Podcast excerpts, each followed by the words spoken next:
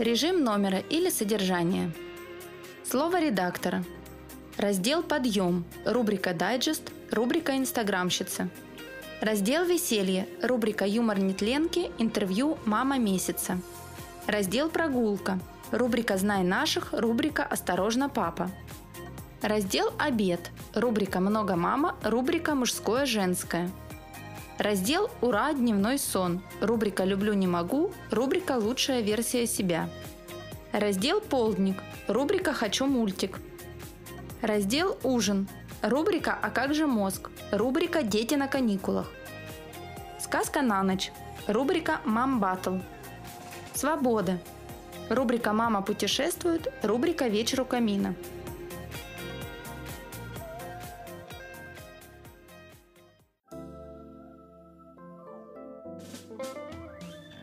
Дайджест. Что произошло в мире, пока ты варила брокколи? Инстаграм, новости, порталы. Где найти на все это время? Не нужно больше искать. Вы можете месяц сидеть в колодце, а потом прочитать Либерти и быть в курсе всего за последние 30 дней. Авторский взгляд на главные события в сфере шоу-бизнеса, политики, общества. Текст Ангелина Онухова.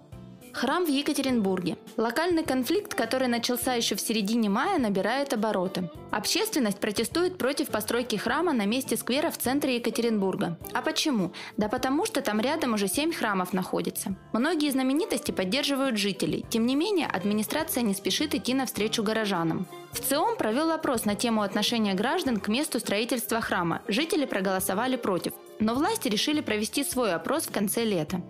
Голос «Дети». По итогам пересчета голосов передачи «Голос дети» Первый канал объявил победителями всех финалистов шоу. Все детки довольны, призы получены, а каналу не пришлось запускать очередное голосование.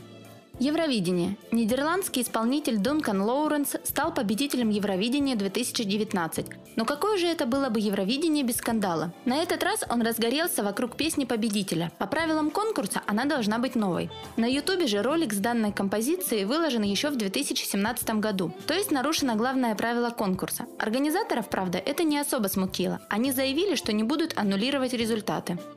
Опять Кокорин и Мамаев. Футболисты, которые находятся под арестом с осени 2018 года, были признаны виновными в хулиганстве и причинении легкого вреда здоровью. Кокорин получил 18 месяцев, Мамаев 17. Тем не менее, будут учитываться сроки, которые они уже провели в СИЗО. Порадовало мнение общественности. Сначала все хором говорили, что надо посадить их в тюрьму. А теперь футболистов резко жалко стало. Тихий режим. Uber позволит заказывать такси с молчаливым водителем. Дождались. Конец неловким разговором. Мечта многих пассажиров будет доступна бесплатно только для клиентов премиум-класса. Uber Black и Uber Black SUV. Потап и Настя женятся. Неожиданной новостью порадовала многих звездная пара. Потап и Настя Каменских. На своих страничках в Инстаграм исполнители выложили клип признания в любви, растопивший тысячи сердец, сообщая о скорой свадьбе. Сейчас они уже нежатся на пляже роскошного курорта и делятся с фанатами фотографиями с медового месяца. БДСМ выпускной. На последний звонок школьники из Владивостока решили надеть необычные наряды. Парни с заклеенными сосками и девушки в милицейской форме устроили настоящую вечеринку на крыльце учебного заведения. Полиция начала проверку. Директор написала заявление об уходе, но после заявила, что простила учеников и осталась в школе. Закончилось все профилактическими беседами. Хоккей. На чемпионате мира по хоккею Россия заняла третье место, уступив Канаде и Финляндии. По словам тренера сборной России, на таких соревнованиях слишком многое решают нюансы, и нам в следующий раз надо быть к ним готовыми. Номер один. Россия заняла первое место по числу выкуренных сигарет в день. Это данные независимого аналитического доклада проекта «Трезвая Россия». Очередная печальная статистика взволновала просторы интернета. К сожалению, 5,9 сигарет каждый день выкуривают в России на душу населения. Второе место занимает Китай, замыкает тройку Южная Корея. В рейтинге также значатся Япония, Турция, Германия, Индонезия, США, Филиппины и Индия.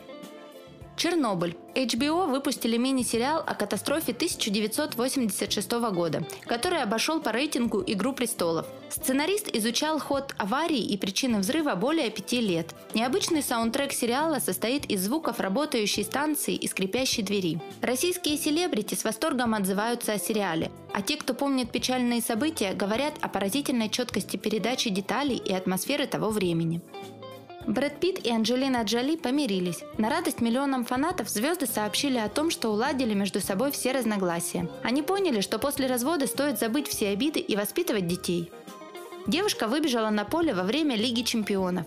В разгар финального матча между Ливерпулем и Тоттенхэмом американская модель выбежала на поле в поддержку своего парня, блогера с русскими корнями Виталия. Он когда-то совершил то же самое. Ее инстаграм за сутки набрал 2 миллиона подписчиков, но потом был заблокирован. К слову о том, как не надо раскручивать себя в соцсетях. Илон Маск провел интернет в космос. Основатель SpaceX отправил в космос 60 спутников для раздачи интернета. И это только первая партия. В чем смысл? Илон Маск хочет дать доступ в интернет всей планете. Сам запуск был очень красивым, и ролики с цепочкой из звезд быстро заполнили интернет. Презентация Яндекс. Яндекс не перестает удивлять. На своей презентации 23 мая компания показала ну очень много интересных вещей. Например, они разработали свою систему умного дома, которым управляет Алиса. Презентовали умный автомобиль, который сам сможет платить за бензин и парковки. Запустили функцию персонального канала для каждого зрителя. Всего не описать, надо смотреть и гордиться. Разработки и правда впечатляют. Голунов – самое громкое дело лета.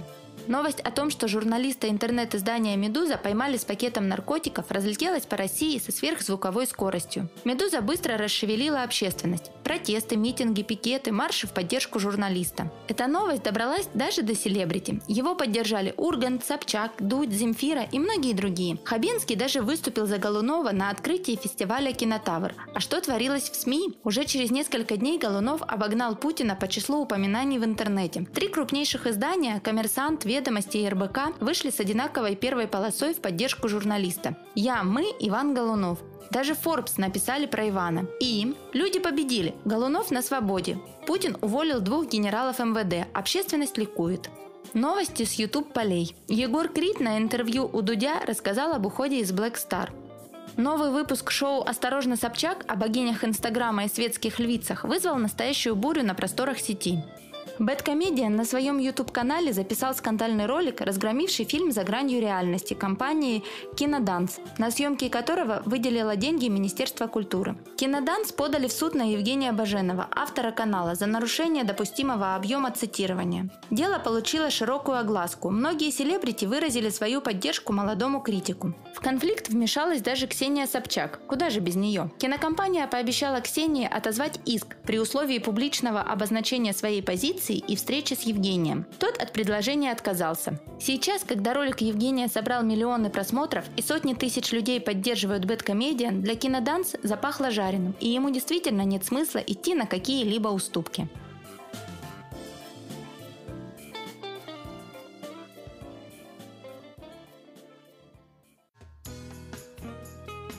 Рубрика «Нетленкины шутки». Будет легче. Авторская колонка самой смешной и искренней нетленки. Это та история, когда вы прочитали какую-то фразу и потом весь день ходите и смеетесь. Мы любим нетленку, и вы полюбите. Текст Елена Суркова. В жизни каждой матери наступает момент, на самом деле нет, когда становится легче. Сначала ты занимаешься французским с ихтиандром, начиная утро с изысканного боэ Потом пытаешься надевать ботинки без вызова спасательной бригады и спать лежа, хотя как гребаная неваляшка перекатываешься всю ночь от мужа к коту. Потом ты требуешь мороженого с гудроном и плачешь над анекдотом про Вовочку. И все говорят, вот родишь и станет легче. Потом ты не спишь три месяца, мысленно молясь Богу про пердолик и употребляя в пищу лишь божью росу, с которой малого не сыплет. И все такие, вот сейчас колечки пройдут и станет легче.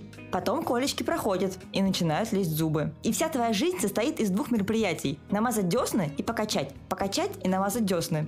Ты и сама уже не прочь втереть себе в десна что-нибудь сильнодействующее. Например, бутылку полусухого. Но вместо него цедишь травяную отраву с лактационным эффектом, чтобы быть чертовым молочным бронспойтом. И все говорят, вот сейчас зубки вылезут и станет легче. Когда вылазит последний зуб, а у тебя геморрой от постоянных укачиваний и прыжков на фитболе, начинается кризис возраста. И ты думаешь, боже, как было хорошо, когда у него шли колечки. И мило улыбаешься прохожим, делая вид, что валяющийся на асфальте визжащий гремлин не твой сын. И все говорят, ну ничего, сейчас первый кризис пройдет и будет легче. А потом первый кризис реально проходит, потому что его сменяет второй, а за ним третий. И все такие, не переживай, это становление личности, погоди, сейчас он поймет, что к чему, и будет легче. И ты уже просто молча втираешь в зубы пачку фабазола, гордо набрасываешь на плечи грудь и уверенной походкой идешь красное и белое, точнее светлое будущее. Потому что знаешь, еще вот-вот и будет легче.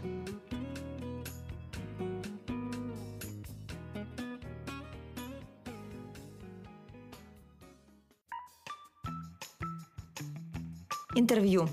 Ирина Гаврилова. Блог в Инстаграме «Не игрушки». Беседовала Анастасия Житкова. Ирина Гаврилова, мама пятерых деток, блогер, начала вести свой блог 7 лет назад, чтобы рассказывать о воспитании особенной дочки Маши. С течением времени блог трансформировался в место, где Ирина делится рассказами о жизни всей своей дружной семьи, опытом закаливания деток, путешествий, секретами многодетной мамы. Ирина, я очень долго листала ваш аккаунт и убедилась наверняка. В ней игрушки никогда не было принятой у многих инстаблогеров идеальной выверенной по цветам и композиции ленты. Ваша лента абсолютно живая и естественная. Это какая-то принципиальная позиция или просто так сложилось? Это точно не позиция. Умея я делать такую же эстетику, как многие блогеры с красивущими аккаунтами, я точно сделала бы так же. Мне очень нравится, но я просто не умею. При этом я не визуальщик. У меня не хватает мотивации и времени пойти заморочиться и тоже так научиться. Мне важен текст, чтобы было что почитать, было что вынести для себя. Я заметила, что самое большое количество читательского отклика собирают совершенно неформатные фотографии. Например, не выспавшаяся без фильтров и макияжа, жующая стоя на кухне я, с пятном на майке. Люди тянутся к красоте, поэтому у красивых профилей всегда будет зритель. Но иногда им приятно увидеть такую же маму, как они. Также не умеющую выстроить идеальную композицию. Не завтракающую в белье агент-провокатор, а стоящую у плиты с ребенком на руках и пятном на майке. Многодетная семья – это ваша мечта? Как вы пришли к этому? В детстве я о многодетности не то что не мечтала, даже не думала об этом. Мечтала я о путешествиях и классной компании для этого. Эта мечта и сбылась. А много детей мне захотелось как-то само собой, после встречи с мужем. Видимо, есть такие мужчины, с которыми просто нормально рожать. Но и со временем я понимаю, что дети хоть и ограничивают нас в чем-то, но одновременно они открывают в нас новые возможности.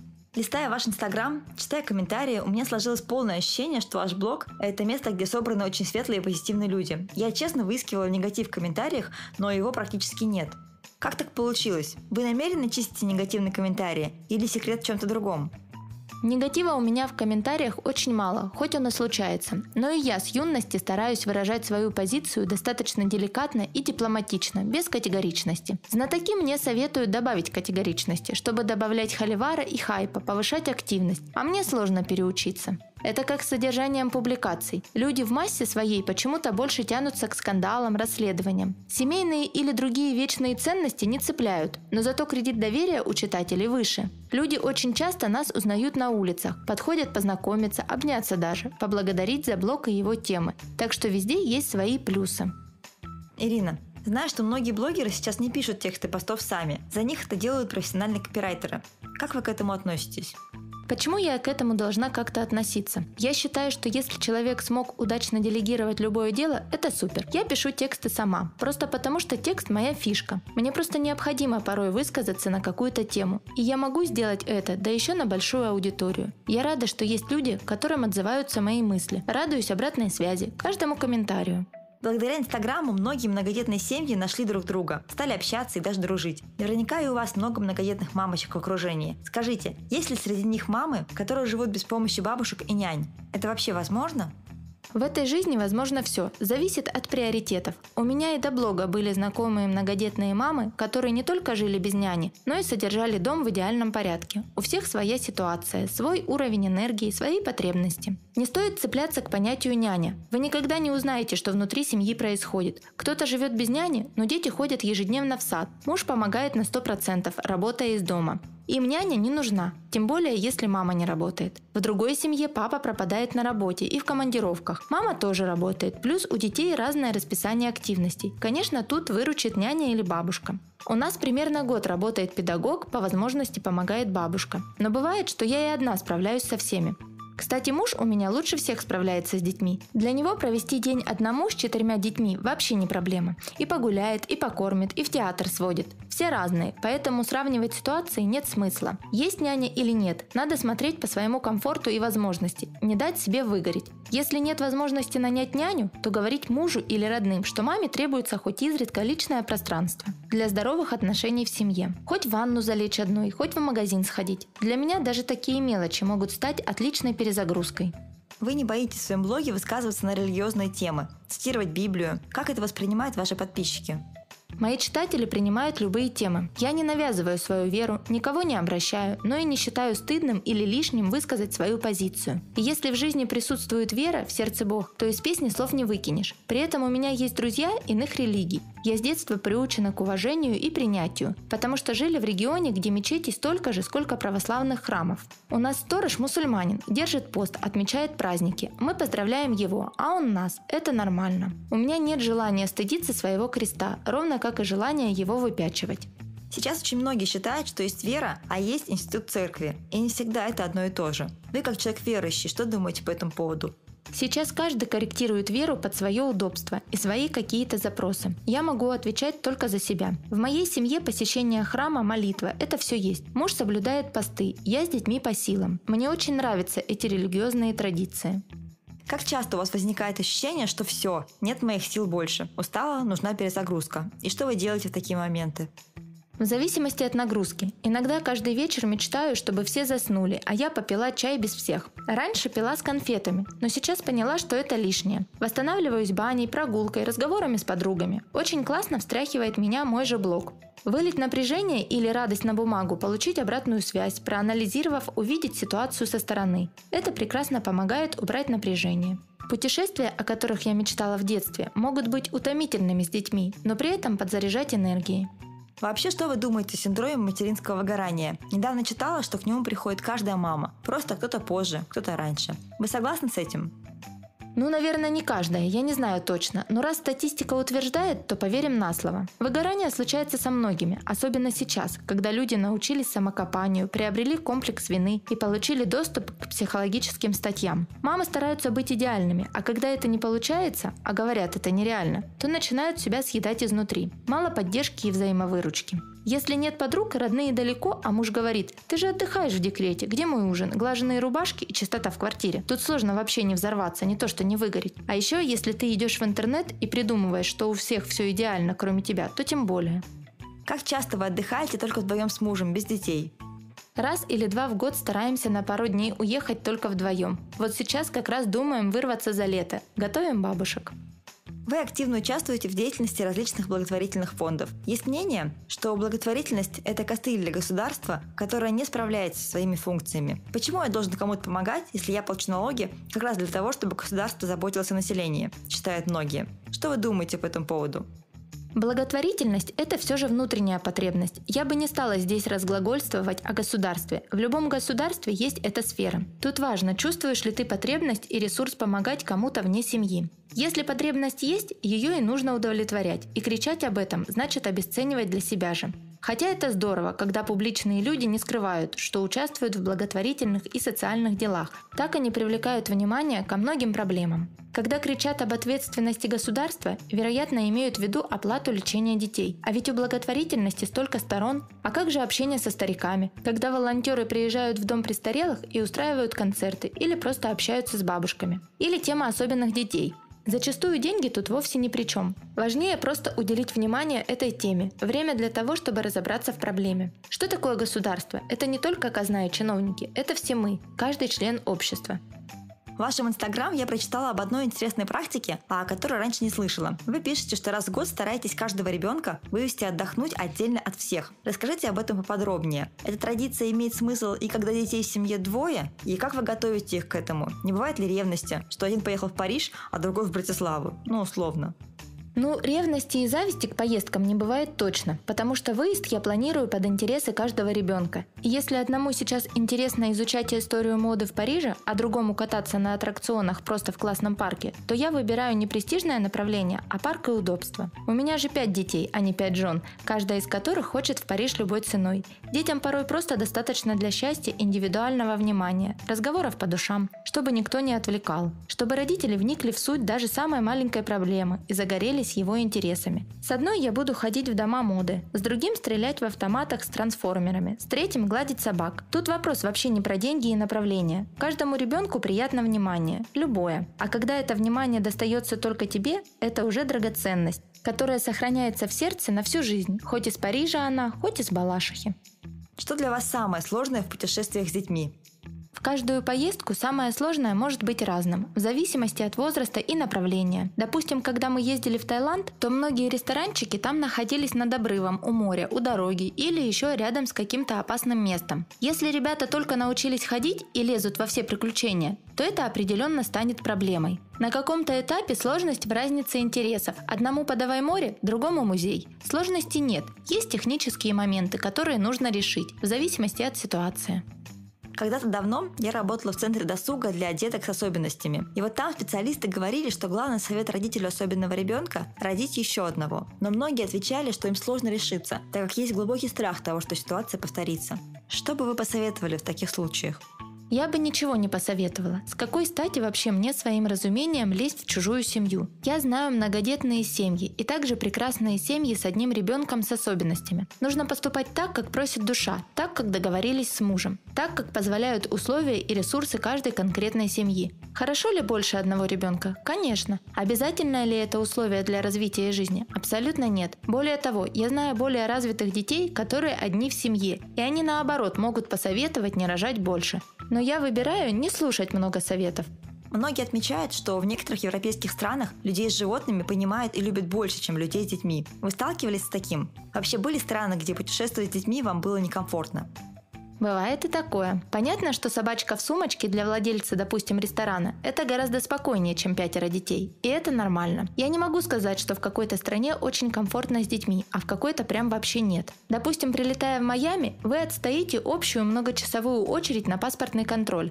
Но в самом городе удобные парки, детские музеи, бесконечные пляжи. В Москве нас всегда и везде пропускают без очереди, но бывают погодные условия, когда гулять просто невозможно. Вообще в Москве очень многое прекрасно для детей. Мне кажется, такого обилия детских комнат и даже анимационных программ в кафешках нет нигде в мире. Допустим, в Париже даже детский стульчик в ресторане найти почти невозможно. И это не только мое впечатление, а со слов местных жителей. Город для взрослых. Но что я могу сказать? Со своими детьми мне комфортно везде. Где-то есть сложности, но они – часть путешествия и приключений. У вас есть какие-то милые ежедневные семейные традиции, ритуалы? Писать записки на холодильнике, отмечать галочкой в календаре прожитый день и прочее. Нет, ежедневных обязательных ритуалов нет, хотя есть один, но не каждый день совершаем. Перед отходом ко сну мы зажигаем свечу, и каждый говорит, что произошло за день, что его расстроило, и задувает свечку, а потом то, что его обрадовало. Мы будто вытаскиваем негатив, разбираем ситуации и вытаскиваем радости. Что-то проговариваем, иногда даже просим прощения. Мне очень нравится этот ритуал. Блиц-опрос. Любимое место в Москве? Кафе «Пушкин». Сразу видно, что поесть я люблю. Не парк, не библиотека, не фитнес-клуб, а ресторан. Последний понравившийся фильм. Поезд на Париж. Любимое лакомство. Зелень, особенно руколы. Кошки или собаки? Кошки. Мягкие, беспородные, деревенские, ласковые кошки. У нас есть такая.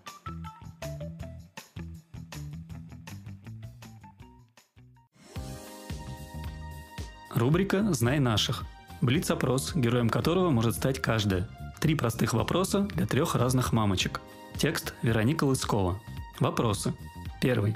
Вы ходите, ходили с ребенком на развивающие занятия, секции, в кружки. На какие и с какого возраста начали? Второй. Три вещи, которые вы бы обязательно взяли в отпуск с ребенком. Третий. С какими игрушками спят ваши детки? Гульнар, город Казань, дочь Камила, три года и один месяц. Ответ на первый вопрос. На развивающие занятия и кружки не ходили, занимались развивашками дома. Ответ на второй вопрос. Если ехать в отпуск, думаю, обязательно нужно взять аптечку и развлекаловки в дорогу. Книжки, раскраски, чтобы убить время в пути, игрушки, ведерки, лопатки и так далее. А еще косметику, солнцезащитный крем, шампунь, щетку, пасту, салфетки. Ответ на третий вопрос. Начиная с годика, очень любит играть с куклами, и на данный момент наша любимая кукла Аннабель.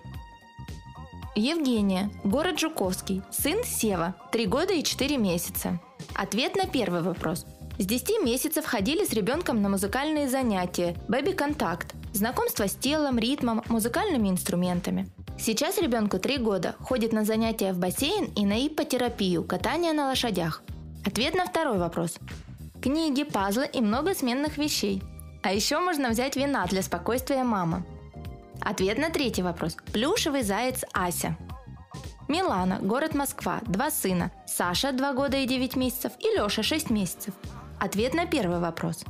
Мой старший ребенок с самого рождения посещал разные мастер-классы, семинары, занятия и всегда пытался сделать что-то сам. Но если говорить именно о детских активностях, то начали ходить в кружки с одного года и 9 месяцев. Сначала пробовали групповые занятия, ребенок боялся, смущался. Потом перешли на формат индивидуальных, но не на регулярной основе. А вот регулярные занятия у нас начались, когда ребенку исполнилось 2 года. Мы пошли в детский сад в ГКП и на занятия по йоге вместе с мамой. Потом добавился английский и плавание. Но тренировки в бассейне давались нелегко, поэтому в октябре мы сделали небольшой перерыв. А после вернулись на другую программу проект «Малыш Плюс», где проходило два занятия в игровой зоне и гимнастическом зале, а третий в бассейне.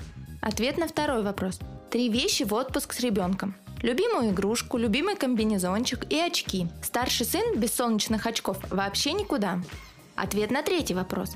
Сын спит исключительно с любимой игрушкой. Это кот по имени Коша, которого сын не только кладет с собой в кровать, но и кормит, возит везде и обожает играть с ним.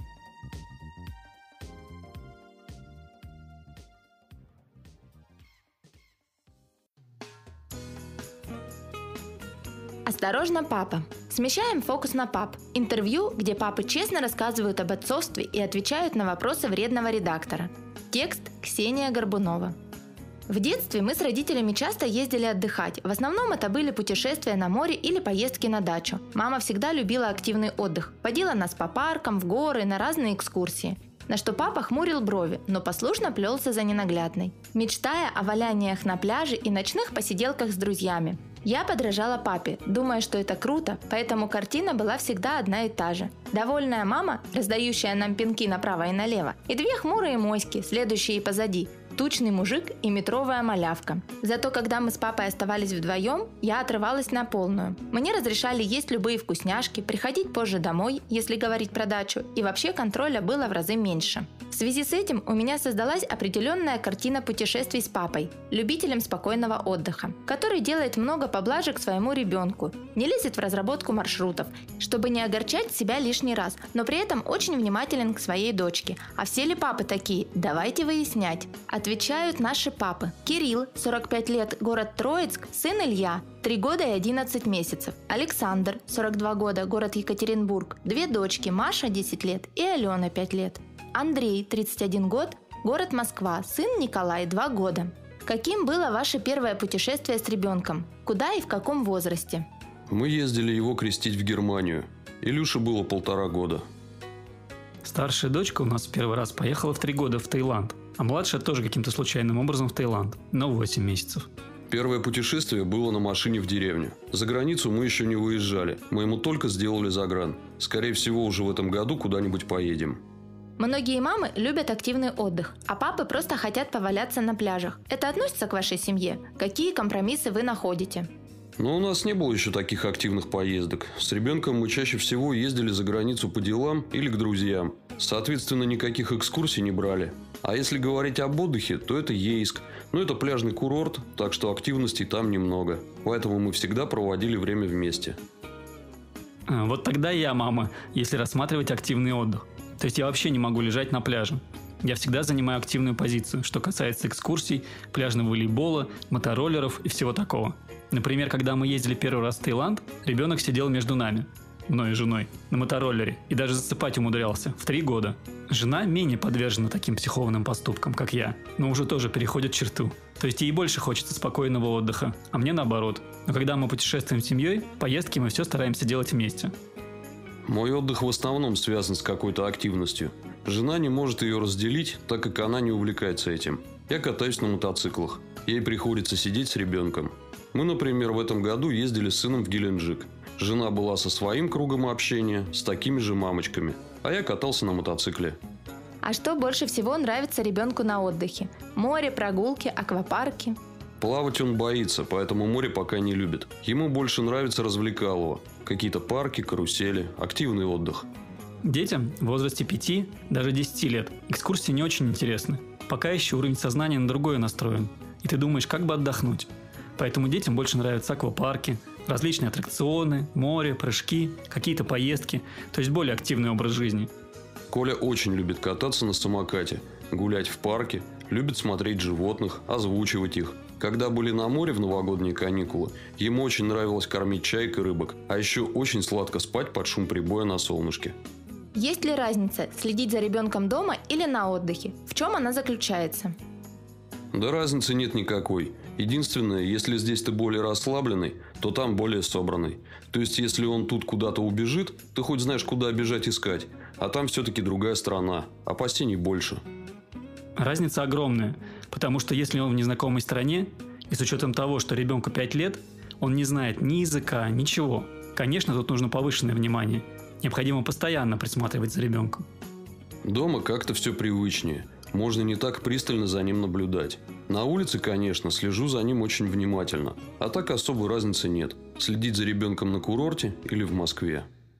Испытываете ли вы какие-то сложности, оставаясь с ребенком вдвоем во время путешествия? Допустим, мама ушла пошопиться. Да то же самое, что и дома. Допустим, жена ушла на маникюр. Мы с Илюхой идем в парк гулять или на площадку какую-то, где ему можно поактивничать, потратить энергию. Также и на отдыхе. Нет, никаких не испытывал. Мы, например, со старшей брали мотороллер и вдвоем гоняли по острову Пхукет, пока мамы не было. Никакого дискомфорта, хотя ребенку было лет семь. Мы всегда вместе проводим время. В основном поездки с ребенком у нас на даче. Их несколько. И выбираемся туда всей семьей. Бывало, что жена отъезжала куда-то по делам. Тогда, конечно, я испытывал дискомфорт. Были ли у вас какие-то форс-мажоры во время путешествий с ребенком? Расскажите самую эмоциональную историю. Но это не форс-мажор, это такая поведенческая ситуация. В Германии, в городе Хамельн, на центральной площади, он просто лег плашмя звездой и сказал «Я не пойду никуда». И лежал. Все мимо проходили, смеялись над ним. Он упирался, упирался. Сначала как бы шутка была, потом это все затянулось. Нас еще друзья ждали. Я его поднял, по попке ему дал. И нам потом сказали, что на людях нельзя так делать, а то могут арестовать. Слава богу, дальнейшего форс-мажора избежали. Самое эмоциональное было, когда у нас в аэропорту потерялся ребенок. Ему было лет пять тогда. Мы шли все вместе, и потом бац, и просто ребенка не стало. Вроде за руку держались. И потом раз, и просто исчез. Аэропорт Бангкоке. Сколько там людей. Бегали, искали. Сейчас, когда мы путешествуем со старшей, мы сразу обозначаем места, где встретимся, если вдруг потеряемся. Если мы в магазин идем, то, например, у кассы. А младшим пока пытаемся всегда держать за руку. Ну и подключаем к телефону сразу. Потерялся – звонишь. Ну, это связано, наверное, с отравлением. Когда ребенку было около года, он очень сильно отравился на даче. Конечно, мы начали психовать. Пытались что-то быстро решить, скорую вызвали. В итоге он лежал в инфекционке около недели. Тогда, конечно, сильно понервничали. И это было два раза. Видимо, подобрал что-то с пола, съел не то, точно не знаю. Сейчас многие мамы путешествуют с детьми, пока папа работает. Как вы к этому относитесь? У кого это вынуждено – одно дело – а если это по желанию происходит, то я негативно отношусь. Ну, не то, что негативно. Мне как бы все равно по поводу других. Но я бы так не делал. У нас это тоже очень распространено. Ведь хочется ребенку дать максимум. Соответственно, 7-10 свободных дней, которыми располагает папа, иногда бывает мало. Например, мы скоро поедем на Кипр. Жена с детьми уезжает на месяц, а я приеду только на последнюю неделю и заберу их. У нас было уже так неоднократно. Тут еще от страны зависит. В Таиланд я бы, наверное, не рискнул отпустить их одних. А если это Европа, Турция та же самая. Там все под контролем, безопасно. Я не хочу так делать. Отношусь к этому отрицательно. На дачу, пожалуйста, на какой-то курорт, на море нет. За маму больше буду переживать. С маленьким ребенком намного меньше возможностей для отдыха. Не возьмешь долгую экскурсию, везде нужны удобства и крепкие нервы. Поэтому вопрос, что для вас лучше? Путешествовать всей семьей или оставлять ребенка на время отпуска бабушкам, дедушкам? Мы почти всегда путешествуем с Илюшей. Но были случаи, когда мы его оставляли. Без него проще, без него ты посещаешь то, что не можешь с ним посетить. Но мы решили, что все равно дальнейшее путешествие будем планировать с сыном. Мы даже не задумывались, что поедем без него. Вот скоро отправимся на машине по Европе. Это 6 тысяч километров. И Илюша поедет с нами. Тем более, у нас не совсем положительный опыт был касательно поездок без него. Мы без Илюши в Китай улетали. После этого долго приводили ребенка в чувство. Психологически для него это была травма, что его оставили, мама уехала. Папа-то все равно, конечно, а вот мама долго его в чувство приводили. Когда путешествуешь по Европе, особенно когда дети совсем маленькие, то ребенка не возьмешь с собой, он не выдержит столько. Ему нужен режим, сон вовремя, еда. Поэтому, когда мы ездили в Италию, Испанию, мы детей с собой не брали. Оставляли их дома, чтобы максимально использовать экскурсии, сходить на футбольный матч, например. В таких ситуациях детей проще оставить дома, чем издеваться над ними и таскать их за собой. А если едешь в страну отдохнуть и на берегу поваляться, то ребенка нужно брать. Мы ездили только всей семьей. Второй вариант не практиковали. И вообще не думаю, что мы будем оставлять ребенка родственникам. Я без него не хочу путешествовать. Если мне нужно будет поехать куда-то одному, ладно. Но по-любому он останется с мамой. Либо я один, либо мы все. А ваша жена такого же мнения? Да, это наше совместное решение. У нас обоюдное мнение на этот счет. Жена такого же мнения. Вы вместе планируете отпуск или всеми нюансами занимается жена? Всеми нюансами я занимаюсь. Она только головой кивает. А то, что рассчитать, что спланировать, это я. Если это касается отпуска, в котором задействованы жена и дети, то чаще всего она занимается организацией. Если это активный отдых вдвоем, то этим я занимаюсь. Что касается именно поездок с детьми, то в последнее время она планирует отпуск, но не полностью. Например, я отвечаю за билеты, а она за жилье. Я больше по логистике. Планируем вместе. То есть организует большей частью жена, но решения вместе принимаем. Куда, чего, когда. Она больше мелочи какие-то продумывает. Чем там можно заняться? Посмотреть места какие-то интересные. Иногда просчитывает, чем она будет заниматься, когда я буду отсутствовать. Передайте какие-нибудь напутственные слова и пожелания семьям, которые еще не решились или боятся путешествовать с детьми. Мы сами для себя решили, что надо брать и ехать. Не вдумываться в то, как ему там будет, не переживать. Возможно, ребенку и будет в чем-то тяжело, но просто если не ехать, то это можно ждать годами, пока он вырастет. А потом он пойдет в школу, а закончится тем, что он скажет, я с вами не поеду, езжайте, а я тут побуду. Зачем терять время? В общем, лозунг один. Надо брать и ехать. Ребенок привыкает ко всему, и к путешествиям в том числе. Детям тоже нужно путешествовать. А, например, наш уральский климат не дает возможности отдыхать полноценно. Тут вода в самый жаркий месяц прогревается максимум до 20 градусов. Поэтому детей брать на отдых нужно. Другой вопрос – куда? Есть люди, которые таскают детей на экскурсии. Я вот против этого. То есть не нужно бояться путешествовать. Нужно давать им возможность покупаться в море, отдохнуть, посмотреть какие-нибудь детские достопримечательности. Диснейленд, например. Бояться не нужно, но я за разумный отдых. Ехать с детьми на курорты, адаптированные под них. Турция, Испания. Я сам боюсь. Не, ну как боюсь? У меня в основном жена занимается обеспечением быта сына. А так все зависит от переносимости ребенка. Надо на это ориентироваться. Я знаю, что некоторые детки с двух месяцев уже могут проезжать расстояние в 600 километров. Нашего сначала стошнило. Сейчас, слава богу, нет. Мы очень переживали. Ну что, мамочки, как вам такие папочки? Как оказалось, все они абсолютно по-разному проводят отдых с детьми. У каждого свои взгляды и принципы. Но что меня действительно удивило, так это то, что у нас много пап, которые предпочитают активный отдых. И для них активность – это не прогулки по парку, а катание на мотоциклах, занятия спортом и посещение экскурсий. Еще удивительно то, что современные папы принимают участие в планировании поездок, что, конечно, не может не радовать. Хочется верить, что это не я так удачно выбрала мужчин, а что такова тенденция в принципе. Ведь деткам так приятно, когда папа активно путешествует вместе с ними. А мамам важно знать, что они могут без замирания сердца положиться на мужа во время поездки. И если ваш муж пассивен в плане путешествий, может он просто притворяется, чтобы не брать на себя лишние заботы? Не опускайте руки. Вытягивайте из них эту активность. Ее надо просто растормошить. Почему я это знаю? Потому что когда я повзрослела, я встала на мамину сторону. И двойными усилиями мы расшевелили нашего хмурого мужичка, вечно идущего сзади. Да так расшевелили, что теперь он сам предлагает культурную программу на время поездки и будет меня ни свет ни заря, чтобы идти гулять по заграничным городам.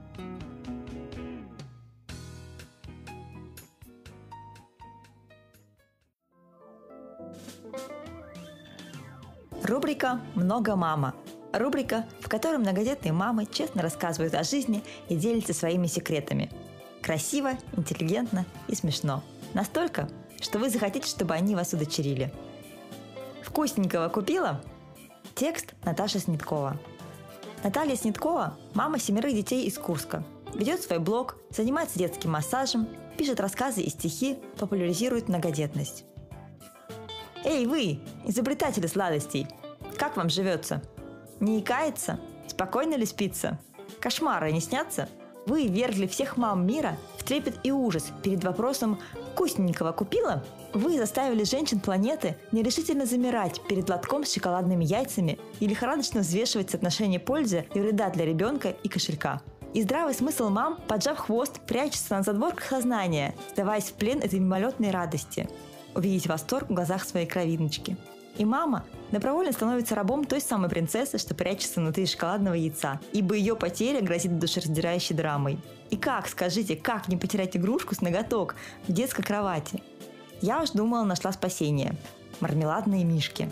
На ближайшей оптово-розничной базе полукилограммовый контейнер этого зверья стоит 80 рублей. Думала, куплю, вздохну полной грудью. Пара мишек утром, пара в обед, пара вечером на неделю хватит. Наивная. Во-первых, это оказались не просто мишки, а целый мармеладный зоопарк. Крокодилы, зайчики, бабочки, зебры. Дочь требует предоставить ей полный ассортимент – Уломав меня на десяток мармеладок, они же маленькие, вот такусенькие. Она начинает ролевые игры с этими многострадальными фигурами. И только после того, как зверушки покатались на игрушечной машине, искупались в чашке с молоком, покачались на кукольных качелях и покрылись равномерным слоем крошек и пыли, эти бесформенные комочки отправляются в рот. И кто, скажите мне, придумал такую экзекуцию для материнских нервов? Я бы предала анафеме всех производителей сладостей. Сослала бы их на необитаемый остров, из самолета орошала этот остров мармеладными мишками, шоколадными яйцами и чупа-чупсами. Я бы сделала это, если бы не те шоколадки и пироженки, которые мы с мужем точим на двоих, когда спит детвора.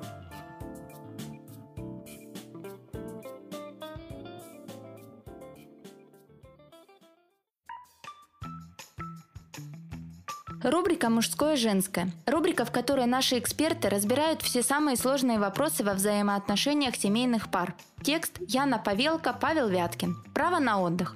Как уйти одной, оставив его с ребенком? Как объяснить ему, что мне нужно личное пространство для отдыха? Разве я не имею права на отдых от детей и от быта? Все это настоящие запросы наших читательниц. Но заметили ли вы, в каком контексте они идут? Сбежать, уйти, мне нужно, я имею право. И все это, к сожалению, формат претензий. В этой статье мы поговорим о том, почему мужчина может отказывать в просьбах посидеть с ребенком и что с этим делать. Знакомьтесь, наши эксперты, опытный женский коуч, автор марафона «Мама в декрете. Перезагрузка» и мама двоих детей Яна а также преподаватель тренингового центра Академия успеха и координатор трехмесячной программы личностного роста Павел.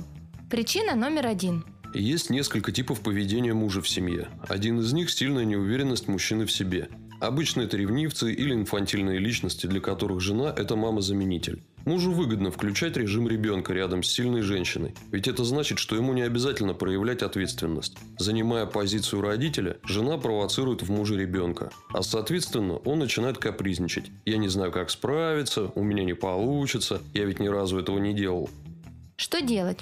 В этом случае женщина, как правило, сама занимает роль контролера, и это проявляется и в других вопросах. Они оба играют в эту игру, и явно уже давно. Он неразумный, она решала. Как же мне поверить в него, если он трусы на памперсы надел? Пусть сначала действиями докажет. Сделает, и я поверю. Поверь, и он сделает. Чтобы мужчина начал брать ответственность за детей, за заботу и игры, пока вас нет дома, начните верить в него, не опираясь на ваш опыт и действия. Начните видеть в своем мужчине потенциал. С тобой они всегда такие спокойные, ты такой классный папа. Надо же, как тебе легко удается уложить ее спать. Ты настоящий папа. Начните хвалить, начните видеть то, что может пока не так очевидно. А хотите, считайте это просто материализацией мысли. Но не останавливайтесь и говорите. Замечайте любую мелочь. Она всегда так тебе улыбается, когда встречает. Ты так проворно одеваешь ей памперс. Как ты это делаешь? Может, возьмешь ее на ручки? Она у тебя всегда так быстро успокаивается. О, у вас всегда такие особые игры, я так даже не умею. Она так любит тебя, она так счастлива с тобой. И да, будьте готовы, что оставшись с ребенком в первый раз, что-то пойдет не так. Причина номер два. Вторая группа – это обычные, не инфантильные личности, умеющие принимать самостоятельные решения. Однако, как только вопрос касается помощи женщине, они реагируют негативно. Здесь проблема кроется в личных границах человека. Очень часто такой мужчина обесценивает женщину, говоря фразы типа «Где ты так устала? Ты же весь день дома. А вот я устал. Хочу в выходные вечером отдохнуть». Женщина либо обижается и, по сути, позволяет нарушать свои границы, либо начинает высказывать свои претензии, нарушая границы мужа. И чаще всего Женщина также находится во внутреннем диалоге. Ой, да что он там такого делает на своей работе сложного? Вот побыл бы весь день в этой рутине. И она может напрямую это не говорить, но так или иначе обесценивает его, высказывая претензии. Что делать? На самом деле зачастую не просто признать в себе определенную стратегию поведения – контролера, решалы, постоянной жертвы, терпилы или жены пилы. Это наши женские стратегии, которые мы реализуем в семье. У кого-то они проявляются меньше, у кого-то больше. И нормально, если ты понимаешь, что бываешь в каждой роли. Нормально, потому что в каждой из этих стратегий есть свои выгоды. Я контролер. Все всегда идеально и так, как я хочу. Я решала. Сильная и независимая, могу не спрашивать ни у кого мнения. Я такая, все ради всех. Ну ладно, потерплю, все на себе потащу. Зато я очень нужная, без меня не справится никто. Я хорошая для всех. Находясь в этих стратегиях, периодически появляется желание сбежать, уйти, когда ты устаешь что-то доказывать или оправдываться. Но я ведь тоже хочу отдохнуть. Меняй свою позицию в корне. Ты не его мама или дочь, ты такой же партнер. Не нужно ничего объяснять, оправдываться или сбегать. Достаточно заранее предупредить, чтобы он мог скорректировать свои планы, без потому что объяснений и претензий. Если ваш формат отношений один из вышеперечисленных, то необходимо научиться по-человечески просить своего мужчину, чтобы он посидел с детьми. Существует патологическая боязнь просить. Вот не могу перешагнуть через себя и попросить. Буду ходить злиться, обижаться, но попросить не попрошу. Пусть сам догадается. Мне тяжело просить, я лучше сама. И это большая отдельная тема. Некоторые жены боятся просить, понимая, что им обязательно откажут. А если и нет, то это будет выглядеть как попрошайничество. Я сделаю все, только отпусти меня, ну пожалуйста. Это не партнерская позиция, а просьба снизу, позиция жертвы. Я тебя уважаю, а себя не очень. Необходимо уважать и свое, и его личное пространство, не пытаясь его исправить или изменить. Если в нем есть что-то, что тебя не устраивает, говори. Важно обозначать вещи, которые тебе не по нраву. Если не говорить, что это не нравится, значит с его точки зрения тебя все устраивает. Ситуация из жизни или как мама Таня решила стать счастливей. Предыстория типична. Таня, сыну полтора годика, муж Коля, все время на работе. В выходные отдыхают всей семьей с друзьями и детьми. Бабушки далеко, нянь нет. Таня все будни проводит с ребенком одна, а в выходные получается отдых, но не особо полноценный, так как по сути она все равно ухаживает за сыном. Задача. Раз в неделю выезжать на пару часов из дома одной. Поболтать с подружками, походить по магазинам. Чтобы ребенок в это время был с мужем. Шаг первый. Однажды после ужина Таня сказала Коле, что она очень ценит то, что он делает для семьи, как много он ей помогает и какой он заботливый, хороший муж и отец. Но в последнее время ей очень грустно, и она чувствует упадок сил, так как очень устала сидеть все время одна с ребенком.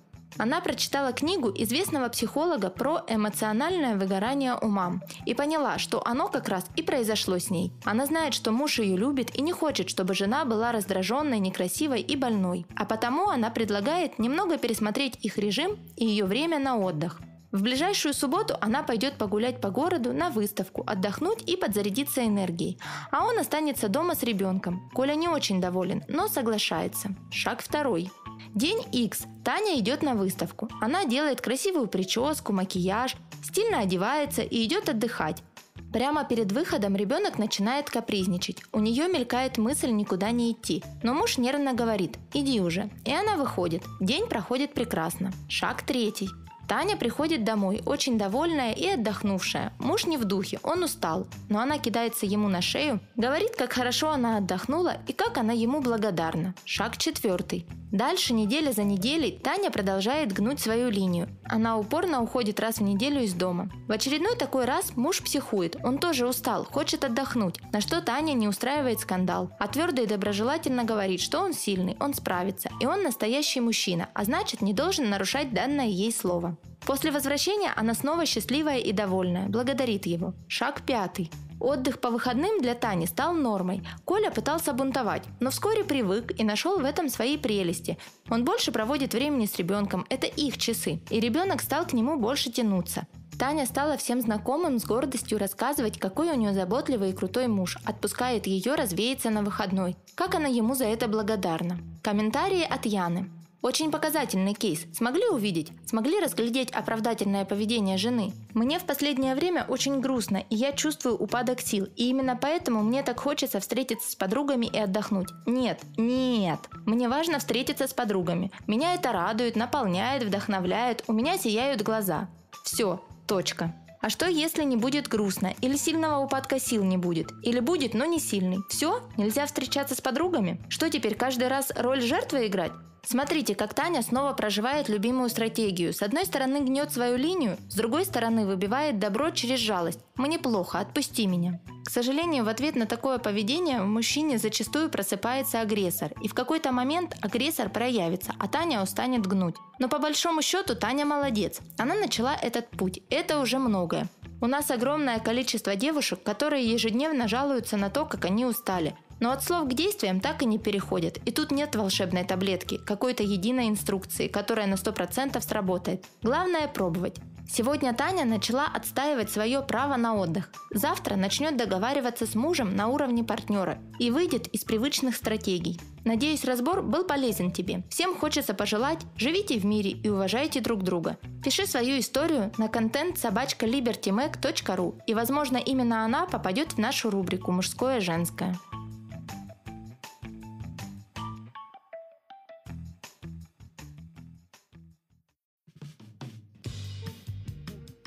Рубрика «Люблю, не могу» с заботой и любовью к себе. Как не забыть о себе любимой в домашних заботах? Советы, которые значительно увеличат расстояние между вами и следственным изолятором. Пара минут день на себя, и желание убивать исчезнет. Ну, почти. Текст Екатерина Чернышова. Каждый раз, Отлавливая своего шлапопа в попытках натянуть второй носок, не забудьте поблагодарить Вселенную, что не нужно надевать еще и слой термо, слой флиса, манишку, горнолыжный костюм, валенки, шапочку и варежки. Поздравляю с началом теплого сезона! Теперь можно выйти на улицу в пижаме и сказать, что так и было задумано. Детскую пижаму от летнего костюма вообще отличить невозможно. А для мам специально ввели в моду понятие бельевой стиль в одежде. Расслабляемся, выдыхаем, отдыхаем. Помните, когда-то в прошлой жизни мы изо всех сил работали 5 на 2. 8 часов в день, 5 дней в неделю, 4 недели в месяц, 11 месяцев в году. А потом отпуск, море, солнце, пляж, номер с кондиционером, бар у бассейна, разноцветные коктейли, танцы. Сплакнулась? А теперь считаем еще раз. 24 часа в сутках, 31 день в месяц, 365 дней в году. Мы работаем мамой и не зависим от чужих дядь. Некоторые отважные барышни могут даже оставить ребенка бабушке и уехать в отпуск, но сердце останется там, рядом с бабушкой. Поэтому будем создавать отпуск там, где мы сейчас находимся, рядом с ребенком. Соленое море и мягкий песок. Есть масса вариантов, но мы адепты великой лени, поэтому сильно не напрягаемся. Во время прогулки садите в аптеку и возьмите пару кило морской соли. Дома полейте ее любым маслом, высыпьте в ванную, ложите сверху и покажите ребенку занимательную игру, закапывая маму в песок. Включите шум прибоя, крики чаек, закройте глаза, оп, вы на морском берегу и вам делают массаж. Потом в эту же ванную наливается вода, и вы уже купаетесь в море. Интенсивный послекупательный сон гарантирован. Из ванны можно даже не вылезать, и к солевому скрабу добавить скраб сахарный или кофейный. Сахар или молотый взбитый кофе смешать с оливковым маслом. А после – шоколадное обертывание. Если не хотите, чтобы хитрый малолетний массажист наелся сладкого, берите горький шоколад. Его можно растопить на водяной бане, а можно расплавить прямо руками. И тщательно методично втирать во все части тела. Заканчиваем процедуру контрастным душем. Учим ребенка понятиям горячо-холодно. Есть рекомендация в конце купания полить свои ножки максимально холодной водой. До тех пор, пока не перестанете их чувствовать. Летящая походка обеспечена. И профилактика варикоза тоже. Но будьте осторожны при заболеваниях кожи, мышц и суставов. А личико сегодня порадуем кубиками льда. Лед нужно заморозить заранее. Для разнообразия можно замораживать отвары трав. Все рады и счастливы, а кожа еще и гладкая и ухоженная. Бар у бассейна. Спонсор яркого настроения – Blender. Забудьте про брокколи и кабачок. Сегодня день ярких коктейлей и смузи. Окей, Google. Полезные фруктовые коктейли. В основе чаще всего банан, а дальше по настроению. Красная – клубника, малина. Фиолетовая – голубика и живика. Зеленая – укроп. Серьезно. Укроп вкус не чувствуется, а польза вагон. Пищевые красители добавят ваше настроение красок. Добавьте чуть больше воды – это сок или коктейль. Чуть больше банана – и это уже десерт. Натрите сверху шоколадной стружки, и это уже ресторанный десерт. Маме вкусно и красиво, ребенку интересно и полезно. Без чашу блендера ингредиенты закидывает именно он. Фоточки с отдыха. Каждый день одно и то же, и никто не ценит результат, потому что результат не зафиксирован. Итак, вы поймали ребенка, накормили, умыли, одели в чистое. Он испачкался прямо перед выходом, переодели и, наконец, вышли на улицу. Круто! Лично я уже в восхищении, когда вижу женщину, которая нашла в себе силы выбраться на улицу с ребенком. Пусть остальные тоже восхищаются. Прямо сейчас сфотографируйте ребенка. Найдите красивое место, где ребенок будет с чем-то увлеченно ковыряться, и сфотографируйте его, выкладывайте в соцсети, отправляйте мужу с описанием своего подвига. Получите подтверждение тому, что вы действительно умница. А фотографии будете потом пересматривать и думать, а ведь это и есть награда за праведные труды. Мама смотрит на своего красивого ребенка, ее организм вырабатывает окситоцин. Счастливая мама – счастливая вся семья. А теперь я хочу на курорт. Отдыхать. Мама дяди Федора имела на это право, и вы тем более имеете. Прям так скажите мужу. Дорогой, ты у нас такой заботливый и внимательный, но мы так редко проводим время всей семьей. Будет здорово, если мы поедем отдыхать туда, где не нужно будет думать об уборке и готовке, а только наслаждаться обществом друг друга и наших малышей. Мы будем так счастливы на берегу моря. Пляжный отдых с ребенком в all-inclusive имеет свои особенности, но в нем, как правило, отсутствует половая тряпка и сковородки в руках у мамы. И только ради этого стоит пережить пару перелетов и запаковок чемоданов. И помните, отдых – это смена деятельности, а любую деятельность наполните любовью к себе.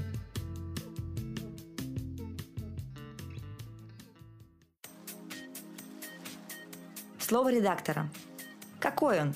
Вдохновляющий текст про лето. Короткий – Просто вдохните и произнесите вслух. Лето. В нем все вдохновение. В нем вечерние посиделки на скамейках под комариный саундтрек – в нем тонны косточек от черешни, арбузных семечек, палочек от мороженого. В нем муки выбора идеального купальника. В нем все наши большие надежды со вкусом морской соли и ароматом шашлыка. Но когда вы мама, лето – это не только романтика. Лето – это романтика нон-стопом. Это пятна от одуванчиков, ссадины на коленках, песок в сандаликах, песок вообще везде. Мама, не хочу есть. Мама, дай срочно поесть.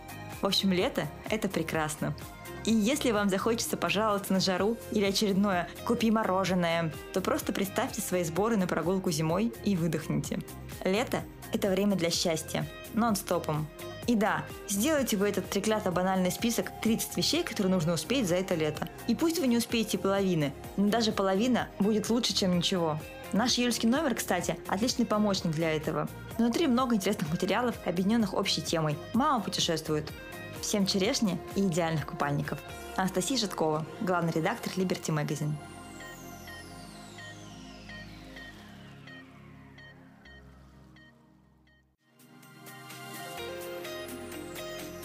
Рубрика «Лучшая версия себя».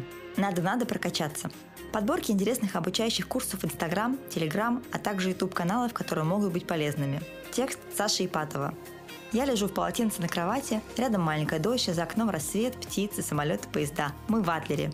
Выхожу на балкон каждые 30 минут. Просто так. Время 5 утра. Спать буду потом. Сейчас я кайфую. Я разрешила себе этот отпуск. Я обещала ребенку. Я молодец. И вы так сможете. Потому что наш сегодняшний материал посвящен тому, как стать подкованней в самостоятельной организации путешествий. Все гораздо проще и дешевле, чем кажется на первый взгляд. Сайты и сервисы aviasales.ru.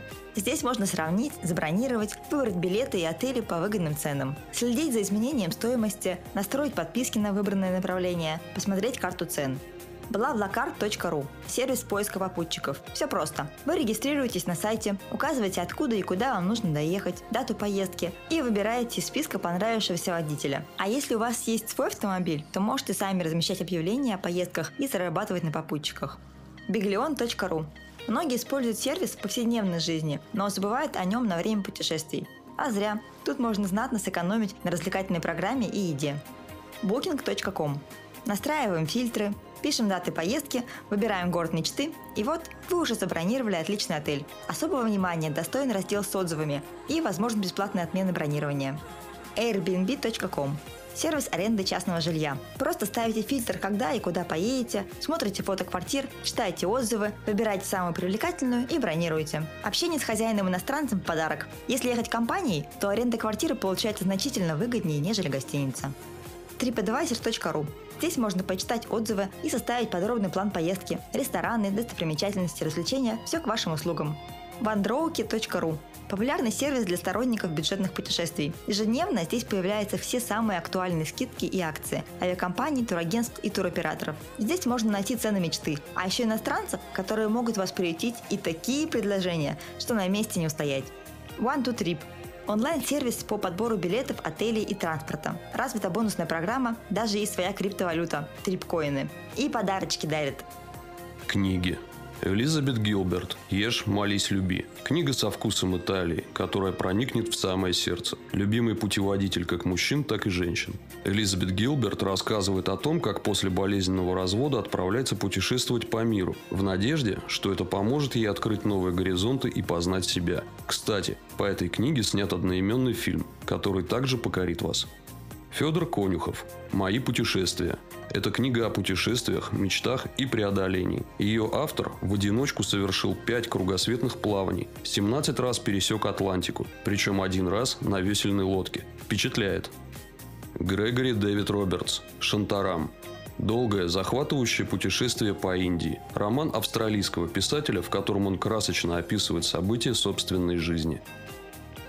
YouTube каналы. Наизнанку ТВ. Ведущий и путешественник Дмитрий Комаров в своей программе пробует все безумства мира. Это альтернативный и довольно глубокий взгляд на страны, о которых вы узнаете столько нового, что ваше представление о них перевернется с ног на голову. Так что скорее переходите по ссылке, ведь лучше Дмитрия расскажет только он сам. Своим ходом Виталик и Лиза. Виталик и Лиза путешествуют по нашей удивительной планете уже более 7 лет, и за это время они посетили свыше 50 стран. В арсенале этой парочки – мотопутешествия, велопутешествия, походы и круизы. Одиссея Кати и Сергея. Семья искателей приключений. Катя и Сергей путешествуют со своей маленькой дочкой, а значит контент для нас самый актуальный. Блоги в Инстаграм. Улетим.ру Антон и Ирина ведут курс «Улетим сами». Знают, как путешествовать чаще, а платить меньше. Тревелер Даша. Продали квартиру, машину и 6 сентября 2018 года уехали в кругосветку. Даша и Илья с удовольствием делятся своими впечатлениями с подписчиками на страничке в Инстаграм и ведут свой канал в Телеграм. Элина Мелн. Элина вдохновляет на путешествия. Волшебные кадры из разных уголков мира, подобранные со вкусом и стилем. Friends.travel. Страничка турагентства. Каждый день публикуются самые выгодные туристические предложения.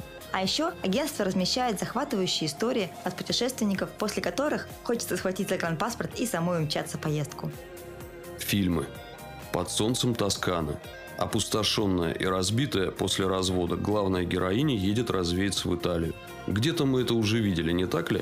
Фильм все же очень отличается от «Ешь, молись, люби», но одно неизменно – ощущение эйфории и легкости после просмотра, и страстное желание тоже погреться и выпить бокальчик красного под лучами солнца Тосканы. Невероятная жизнь Уолтера Мити. Фильм о долгом и интересном путешествии за одной фотографией. Даже скромному и незаметному служащему небольшого магазинчика хочется иногда совершить, пусть безумные, но геройские поступки, поверить в свою силу и мужество. Вики Кристина Барселона. Вуди Аллен с фирменным изяществом дарит нам чувственную, яркую и, конечно, невероятно красивую историю о поиске себя, любви и дружбе. Но актерский состав не оставит равнодушным никого. Пенелопа Круз, Скарлетт Йоханссон, Хавьер Бардем, Ребекка Холл.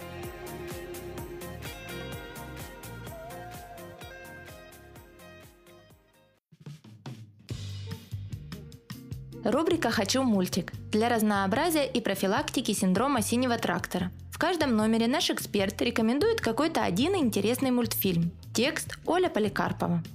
Развивающие мультики занимают одно из главных мест в сфере развлечений детей любого возраста. К развивающим мультикам можно отнести интерактивные сериалы, в которых ребенок может принимать непосредственное участие и вести диалог с персонажами. Такие мультфильмы будут интересны деткам уже с двух лет. Наличие интерактивности помогает ребенку глубже вникать в сюжет сериала, ближе знакомиться с героями мультика и чувствовать себя непосредственным участником происходящих на экране событий. Все это способствует лучшему усвоению информации. К одним из лучших развивающих мультиков, признанных во многих странах мира, можно отнести знаменитую Дашу-путешественницу. Этот мультфильм, созданный лучшими аниматорами США и Канады, впервые был показан в 2000 году и сразу же обрел огромную популярность по всему миру. На русский язык его перевели в 2004 году. В каждом эпизоде герои мультфильма решают самые разные задачи и преодолевают множество препятствий. Главное, что все это происходит в форме интерактивной игры со зрителями. В начале серии Даша с друзьями рассказывает историю,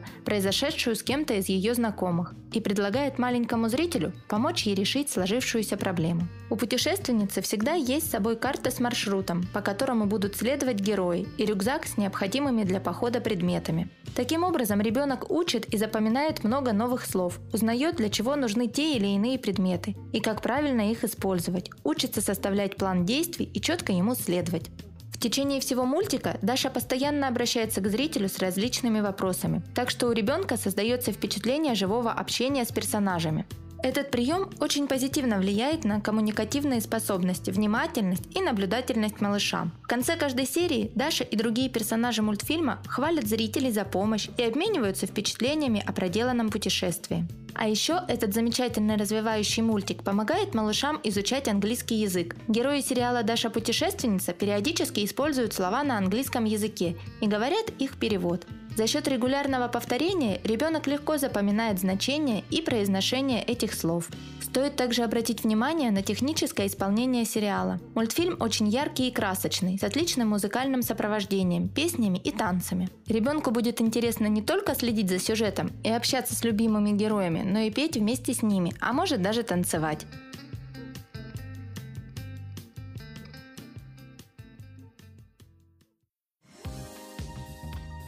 Рубрика «А как же мозг?». Интересные факты из мира литературы, истории географии в авторской подаче. Текст Анастасия Житкова. Однажды меня свела с ума ромовая баба. Я вообще этих баб ромовых страсть как люблю. И вот однажды я попробовала ее. Говорят, когда вы влюбляетесь, вам ваш объект любви снится во снах. Правду говорят.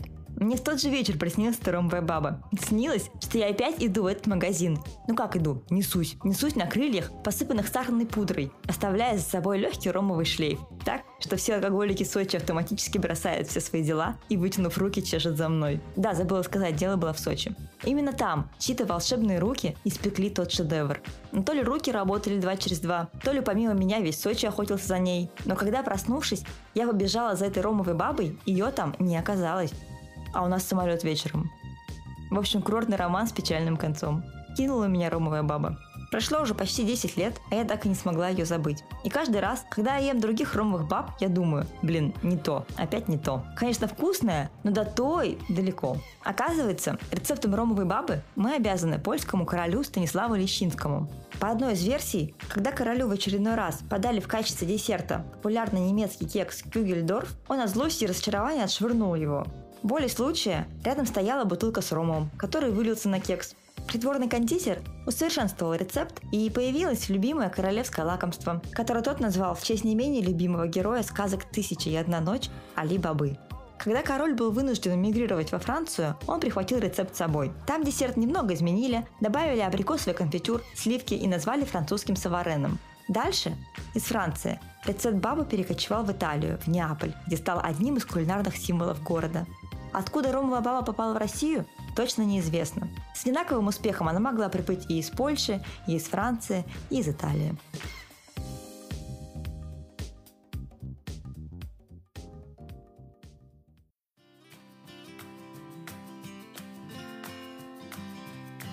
Дети на каникулах. Happy Holidays или как организовать детский отдых в других странах.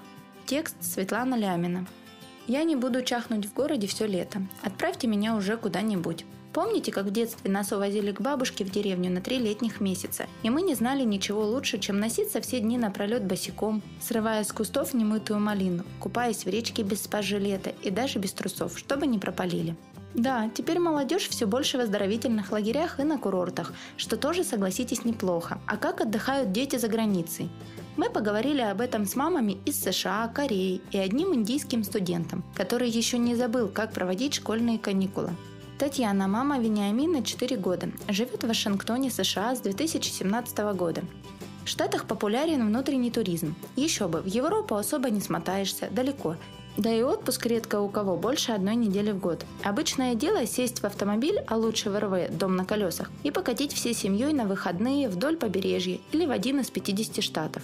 Разная природа, погода, достопримечательности. Путешествуют американцы круглый год, но самая горячая пора выездных уикендов приходится на лето, и стартует она с Дня памяти, который отмечается в последний понедельник мая.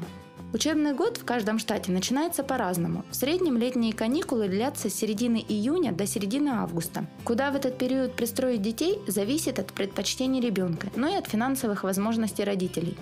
Относительно бюджетный вариант – кемп на базе школ, благотворительных или спортивных организаций, либо совсем бесплатные при церквях. Волонтеры здесь не только присмотрят за ребятней, но и на полдня займут их активными играми, созданием прикольных поделок и другими полезностями. Многие семьи умудряются водить детей, причем любого вероисповедания, поочередно в кемпы разных церквей все каникулы подряд. Много досуговых мероприятий для детей проводят библиотеки и сам муниципалитет. Привилегированными считаются выездные загородные лагеря, вроде скаутских. Жаль, они не всем по карману. Но их упрощенные варианты есть и в городах, с походами, ориентированием на местности и прочей романтикой школы выживания. После белого гавайского песочка и теплого побережья Флориды фаворитом американского семейного отдыха является кемпинг, когда вся семья выбирается на несколько дней в национальный парк с палатками, грилем и барбекю. Частенько место выбирают на берегу живописного озера, где и вода чище, и пляжи комфортные и безопасно. При отсутствии спасателя купаться вас не допустят. Например, едут в Нью-Джерси, который богат на озера. Очень красивый Бад Лейк, Шеффетс Лейк. Есть даже частные водоемы, куда вход положен только для местных по специальной карте.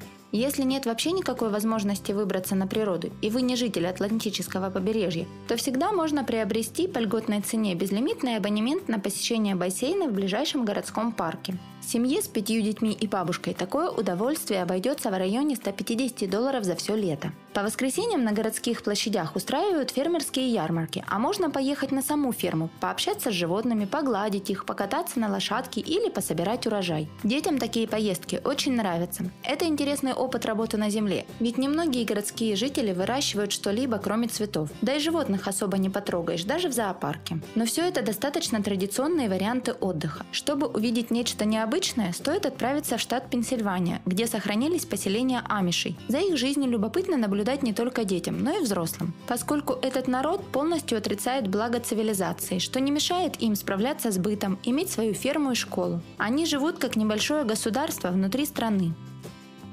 Евдокия, корейский блогер, мама троих детей, живет в Сеуле с 2009 года, муж кореец. В этой глубоко азиатской стране летние каникулы у детей короче, чем зимние, всего один месяц, с середины июля до середины августа. Температура воздуха в этот период достигает 36 градусов, но за счет влажного субтропического климата они ощущаются как 42. Поэтому детей везут на отдых в приморские города, такие как Данхэ или Пусан. Туда обычно едут с палаткой, либо снимают жилье, домик у моря. Обычно детей купается больше, чем взрослых, поэтому безопасность там на высоте, специальные ограничители. Сезон на пляже обязательно дежурят спасатели. Собственно, вне сезон никому из местных жителей и в голову не придет лезть в бушующее море. Купальные костюмы взрослых больше напоминают акваланг. Закрывают почти все тело, от щиколоток до шеи, плюс панама на голове и очки. У детей шорты и купальные водолазки, а чтобы ребенок не обгорел на солнце, его обильно намазывают солнцезащитным кремом.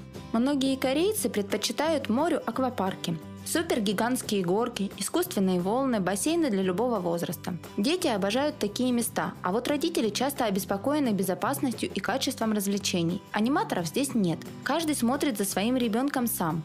Если будете в Корее, стоит посетить аквапарк в Ильсане, на крыше гигантского аквариума с экзотическими рыбками и прочими морскими обитателями. Дети постарше могут поехать в лагерь, но не дольше, чем на неделю, поскольку корейцы много учатся, а потом еще больше работают.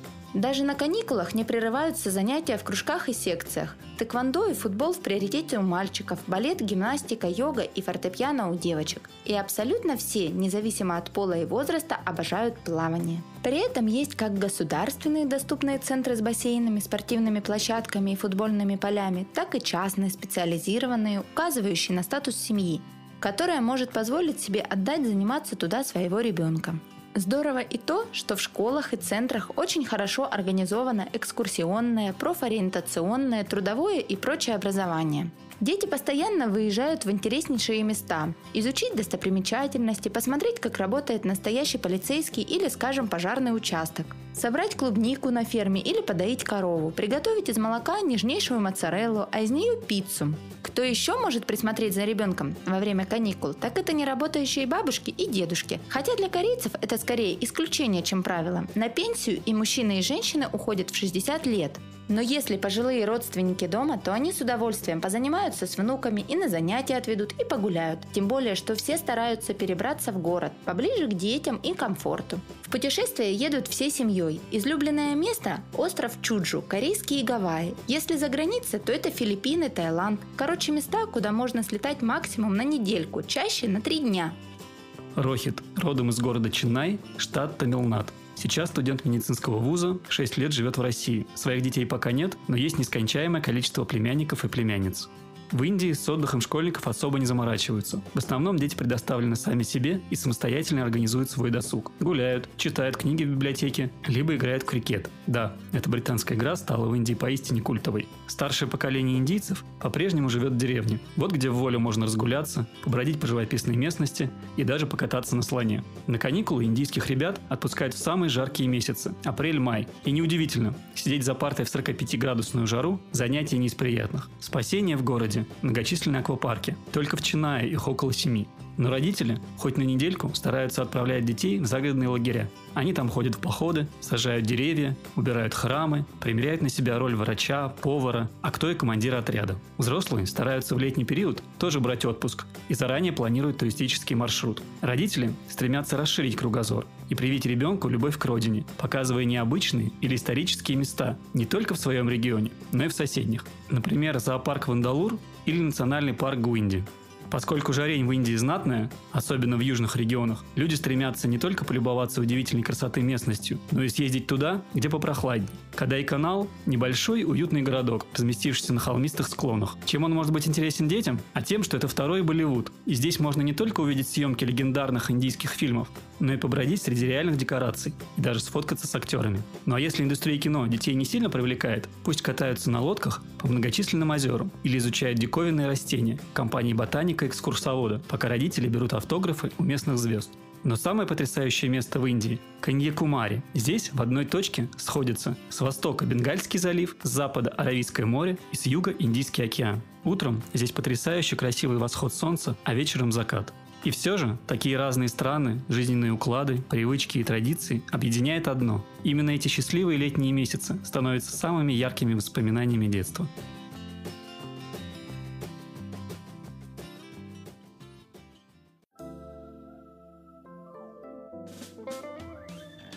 Рубрика «Мам Баттл». Что выберешь ты? В рубрике рассказываем о противоположных методиках и способах воспитания, отдыха, ухода. В этом номере говорим о детских лагерях «За» и «Против». Текст Анастасия Житкова. В детстве у меня было три мечты. Застрять в лифте, весело же. Полежать в больнице, вообще кайф. Лежишь, отдыхаешь, а все несут тебе всякие вкусности. Поехать летом в лагерь. Но тут все понятно. Да, запросы вполне скромные. Это вам не мечта о Диснейленде. И не спрашивайте, почему девятилетняя Настя предпочитала застрять в лифте Диснейленду. Ответ очевиден. Не было у нас тогда еще этих ваших интернетов, и лифт был как-то ближе. Ни одна из этих мечт, к слову, так в детстве не сбылась. Отпустить меня одну из дома на 21 день для мамы было немыслимо. И вот, повзрослев, я отправилась в лагерь сама, уже в качестве вожатой. За одну смену там я похудела на 5 килограмм, и это при отличном четырехразовом питании. Попробуйте с 7 утра до самого вечера носиться за ватагой малышни 6-8 лет, еще не так похудеете.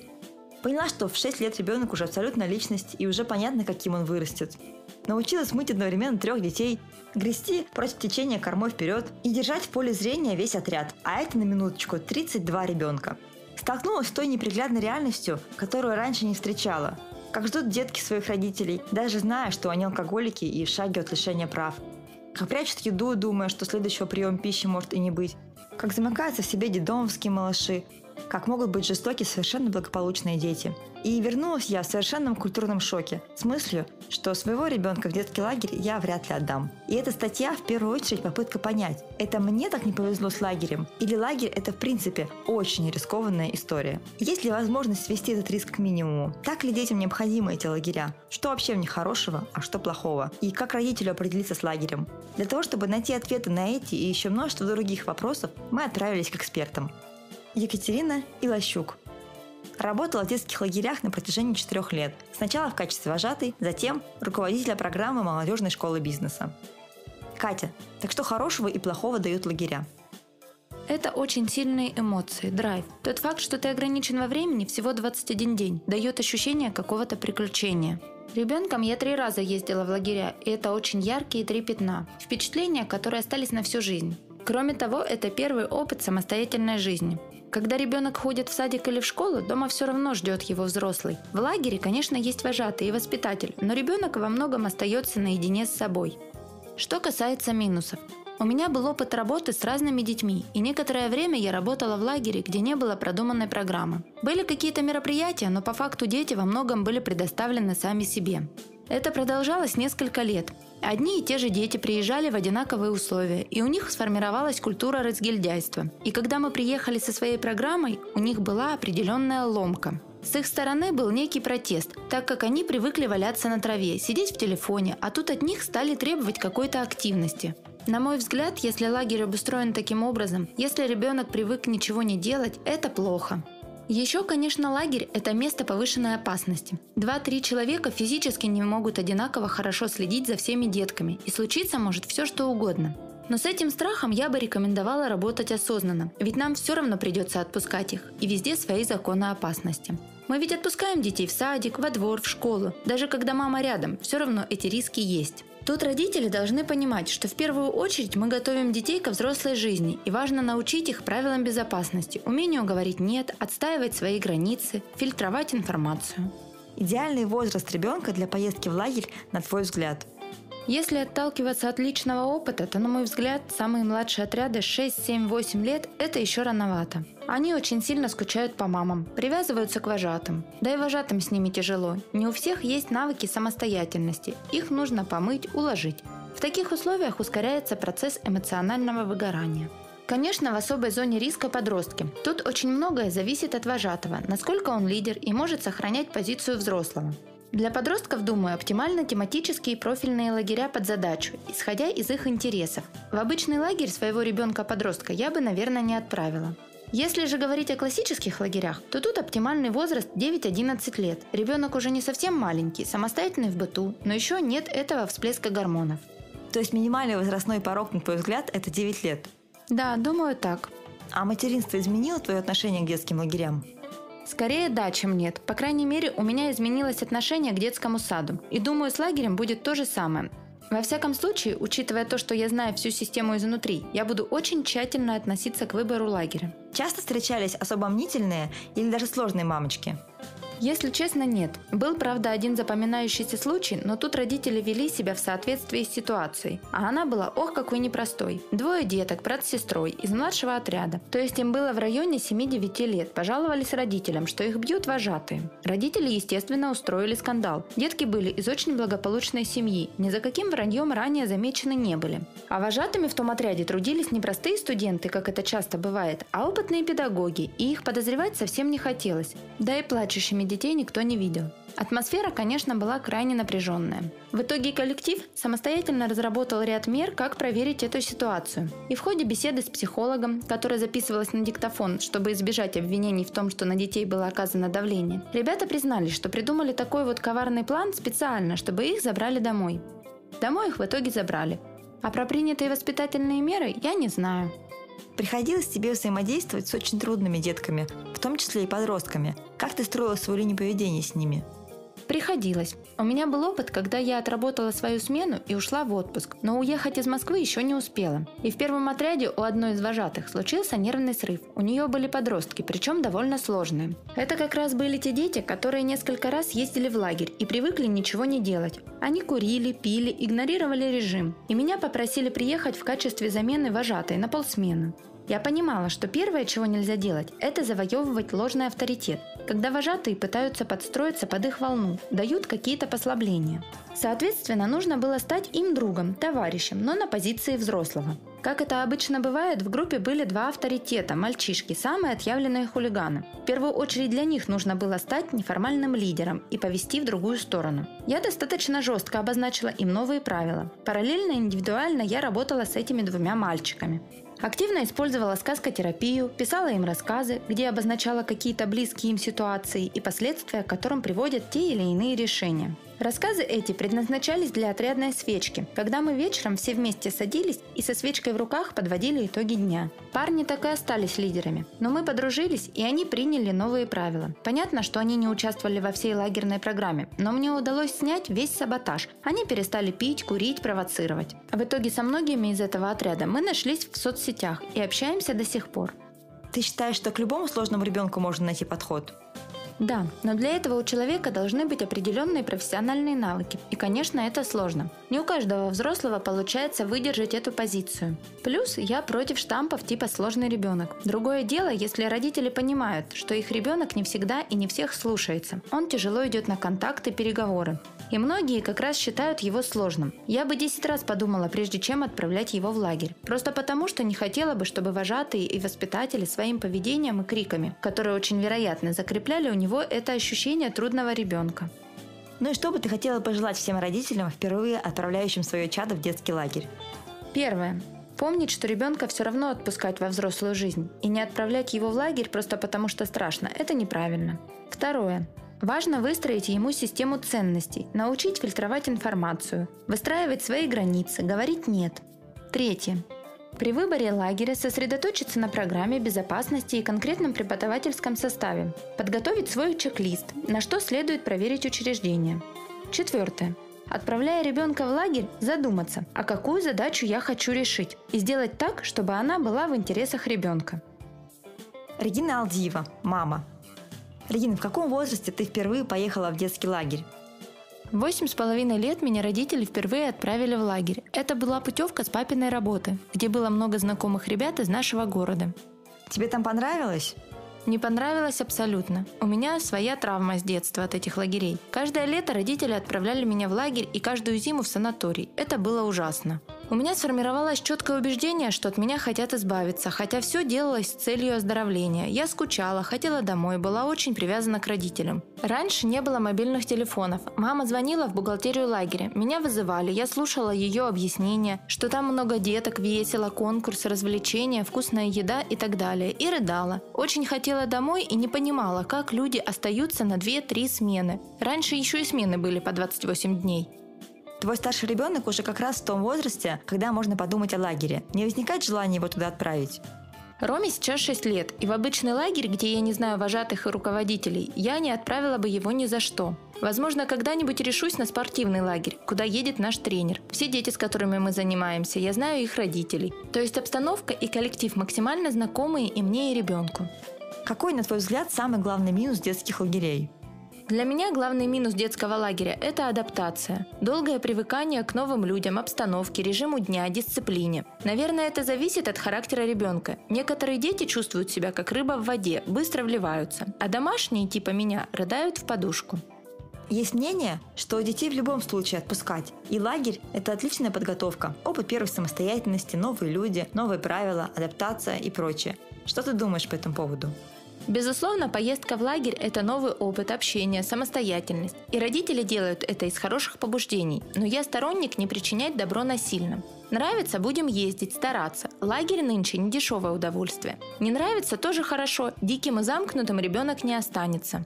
А международные лагеря, где собираются детки со всего мира, практикуют язык, отдыхают, к ним какое отношение? По поводу международных лагерей не думала. Мне кажется, что разговорный язык можно совершенствовать, просто путешествуя по миру и общаясь с представителями других культур. Лагерь здесь не обязателен. Что бы ты пожелала мамочкам, которые все-таки решились отправить своего ребенка впервые в детский лагерь? Я бы пожелала слушать свое сердце и смотреть на ребенка. Отзывы в интернете хорошо, но, как правило, там половина негативных и половина положительных отзывов. Елена Рыженкова, генеральный директор iCamp.ru. iCamp.ru – это онлайн-агрегатор более тысячи программ отдыха в России и мире, на который приходится около 40% трафика по всем детским лагерям в стране. Елена, вы согласны, что детский лагерь – это риск? Ровно в такой же степени, как жизнь – это риск. Современный лагерь – это возможность родителю проверить свое доверие к ребенку, да и к миру. Лагерь – это часть жизни, и ничем кардинальным он не отличается от отдыха в пятизвездочном отеле. Свои риски есть везде. Какой, на ваш взгляд, идеальный детский возраст для поездки в лагерь?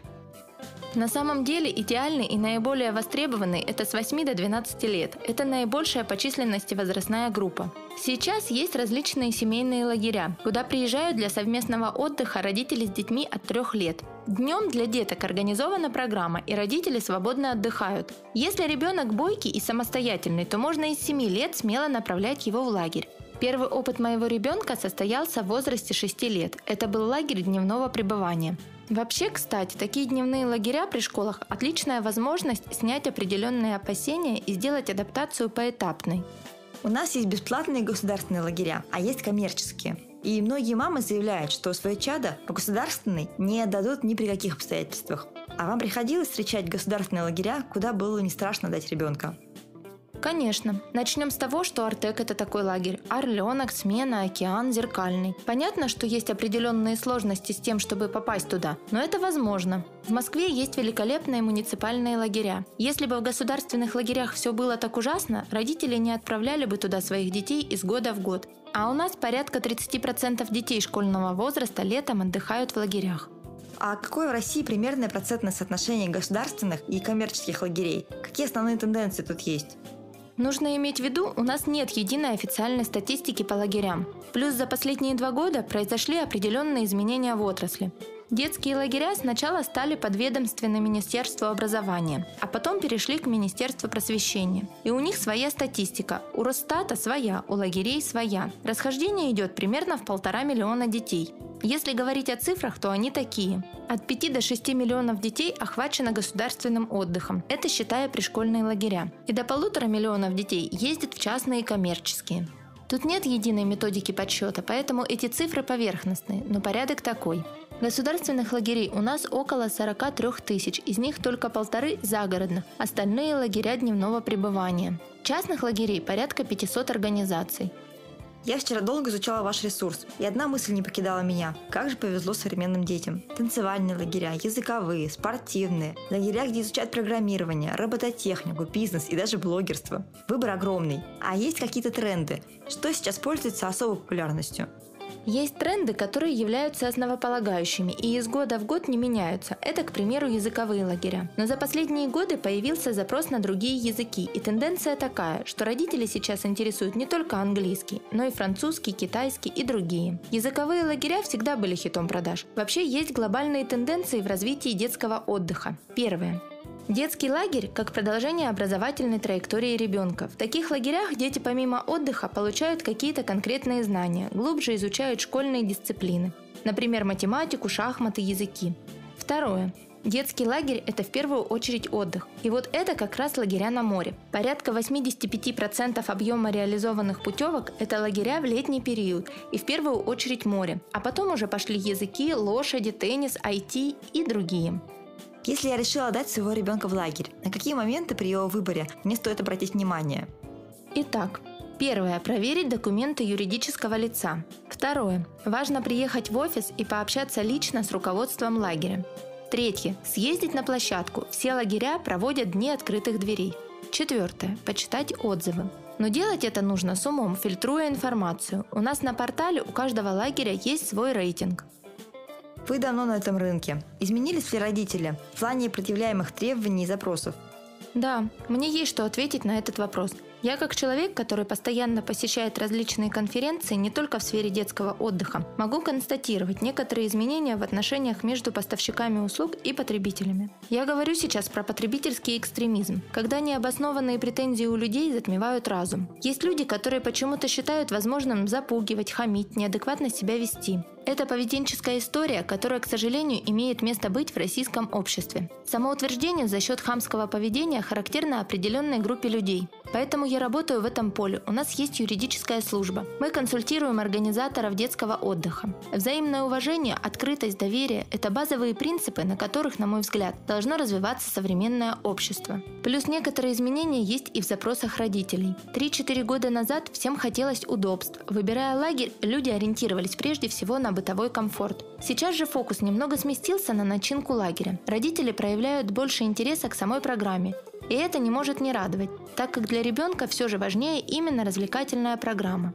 Есть определенные тенденции не только в сфере детского отдыха, а вообще во всем современном мире. На майских праздниках я была в Амстердаме, на крупнейшей в мире конференции по Travel Tech. Выступали Facebook, Booking, Expedia, различные мировые гиганты в области travel-индустрии. И они все наглядно показывали данные исследований. И один из главных выводов такой. Дети все больше и больше оказывают влияние на родителей с точки зрения выбора. И в сфере детского отдыха это тоже имеет большое значение. У меня, например, дочке 10 лет, и с прошлого прошлого года она сама выбирает для себя лагерь. Я даю ей водные данные, регион, бюджет, и она определяется с лагерем. А что должно произойти, чтобы вы целенаправленно удалили лагерь из вашей базы? Очень плохой отзыв, например, повод – во-первых, ужасный отзыв как раз удалять не нужно. Мы все отзывы отрабатываем, представители лагерей на них отвечают. Что касается базы. У нас на сайте есть рейтинг детских лагерей. Это абсолютно некоммерческая история. В нем зашита математическая многофакторная модель, которая учитывает отзывы родителей, качество наших отношений, скорость обработки заявки, вплоть до наличия кредиторской задолженности. Анализ проходит в ежедневном режиме. И если есть какие-то маркеры для повышения внимания, то подключается юридическая служба. Вообще, конечно, такие прецеденты есть. Психолог Алла Викулова, магистр психологических наук, преподаватель психологии, практикующий консультант. Алла, многие считают, что лагерь – это риск. И вот если родитель все-таки настроился на позитив и решил отдать ребенка в лагерь, расскажите нам, пожалуйста, какой должна быть психологическая подготовка к поездке? О чем нужно разговаривать с ребенком? Какие темы обсуждать? Причем ведь в разном возрасте разные темы. Поэтому предлагаю тезисно составить перечень по возрастам. Лагерь – это ответственно, а не рискованно. Если родители настроились на позитив, это самое главное. Значит, есть все шансы, что в лагере пройдет все так, как будет лучше для ребенка. Говорим в целом о позитивном, о плюсах лагеря. Приводите примеры из своего детства, но учитывайте нюансы, о которых поговорим ниже. Если ребенку 6-8 лет, покажите картинки из лагеря, расскажите позитивные истории. В таком возрасте, если это первый опыт ребенка, то стоит побольше рассказать о том, что такое лагерь. Расскажите о режиме, об играх, о правилах, людях, которых необходимо слушать, а также к кому он может обратиться за помощью.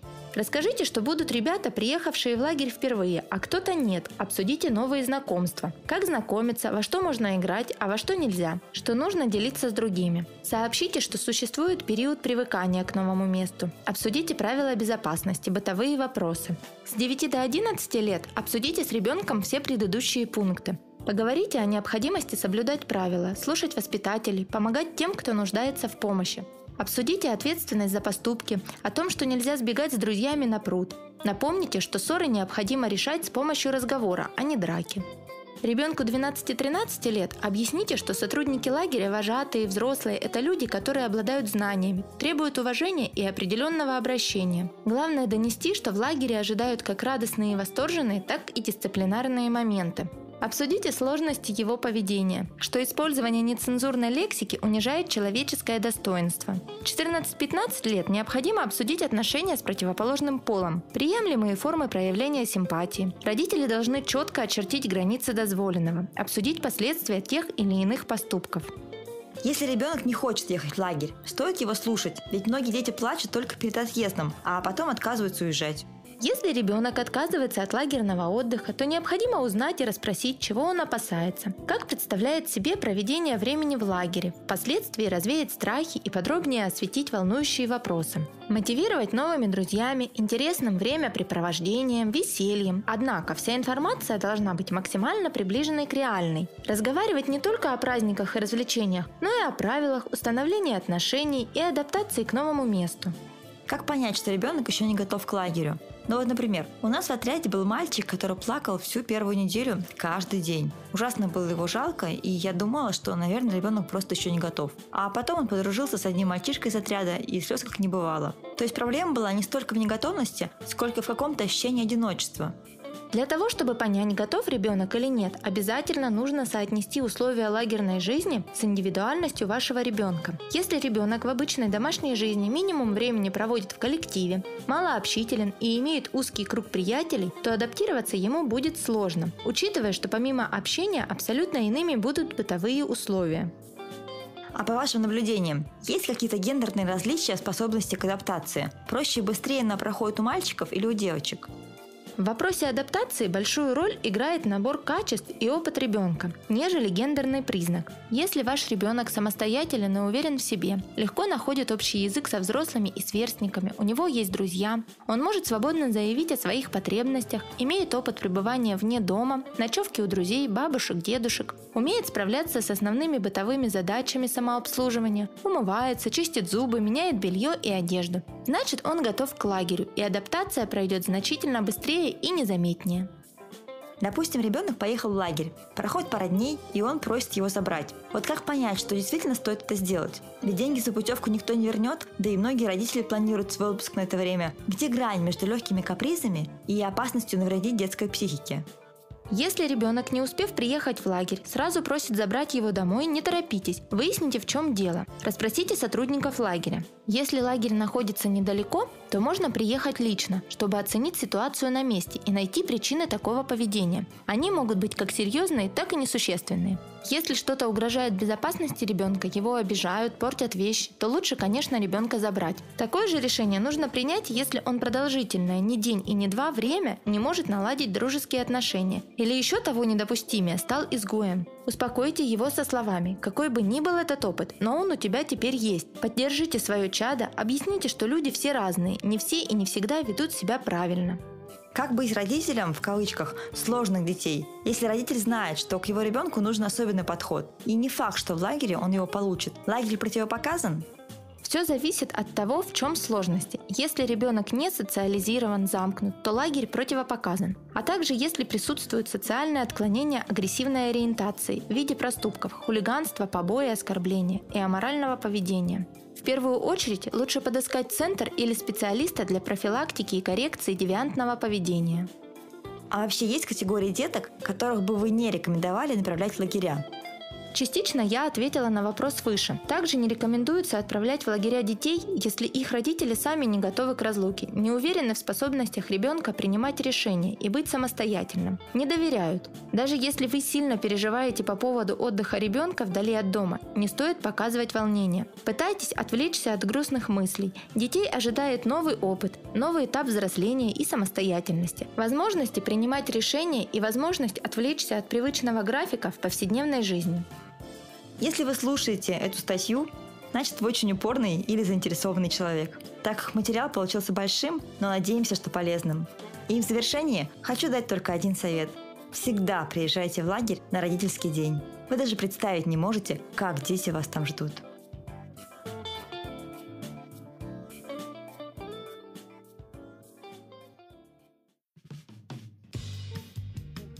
Вечер у камина. Честные обзоры на книги и фильмы. Советуем только то, что прочитали и посмотрели сами. А главное, то, что нам понравилось. Автор Наталья Муллер. Какие же фильмы идеально подходят для отпуска? Конечно же, легкие, светлые и позитивные. Именно на такой фильм я и наткнулась совершенно случайно. А дело было так. Вечером, чтобы впитался крем, я решила включить легкий фильмец, чтобы минут через 20 выключить и забыть. И зависла на полтора часа. И это на фильме для девочек. Я вам больше скажу. На середине просмотра явился с работы муж, который ну прям никаким местом не любитель женских фильмов. И бодрячком так, до воба глаза, досмотрел его со мной.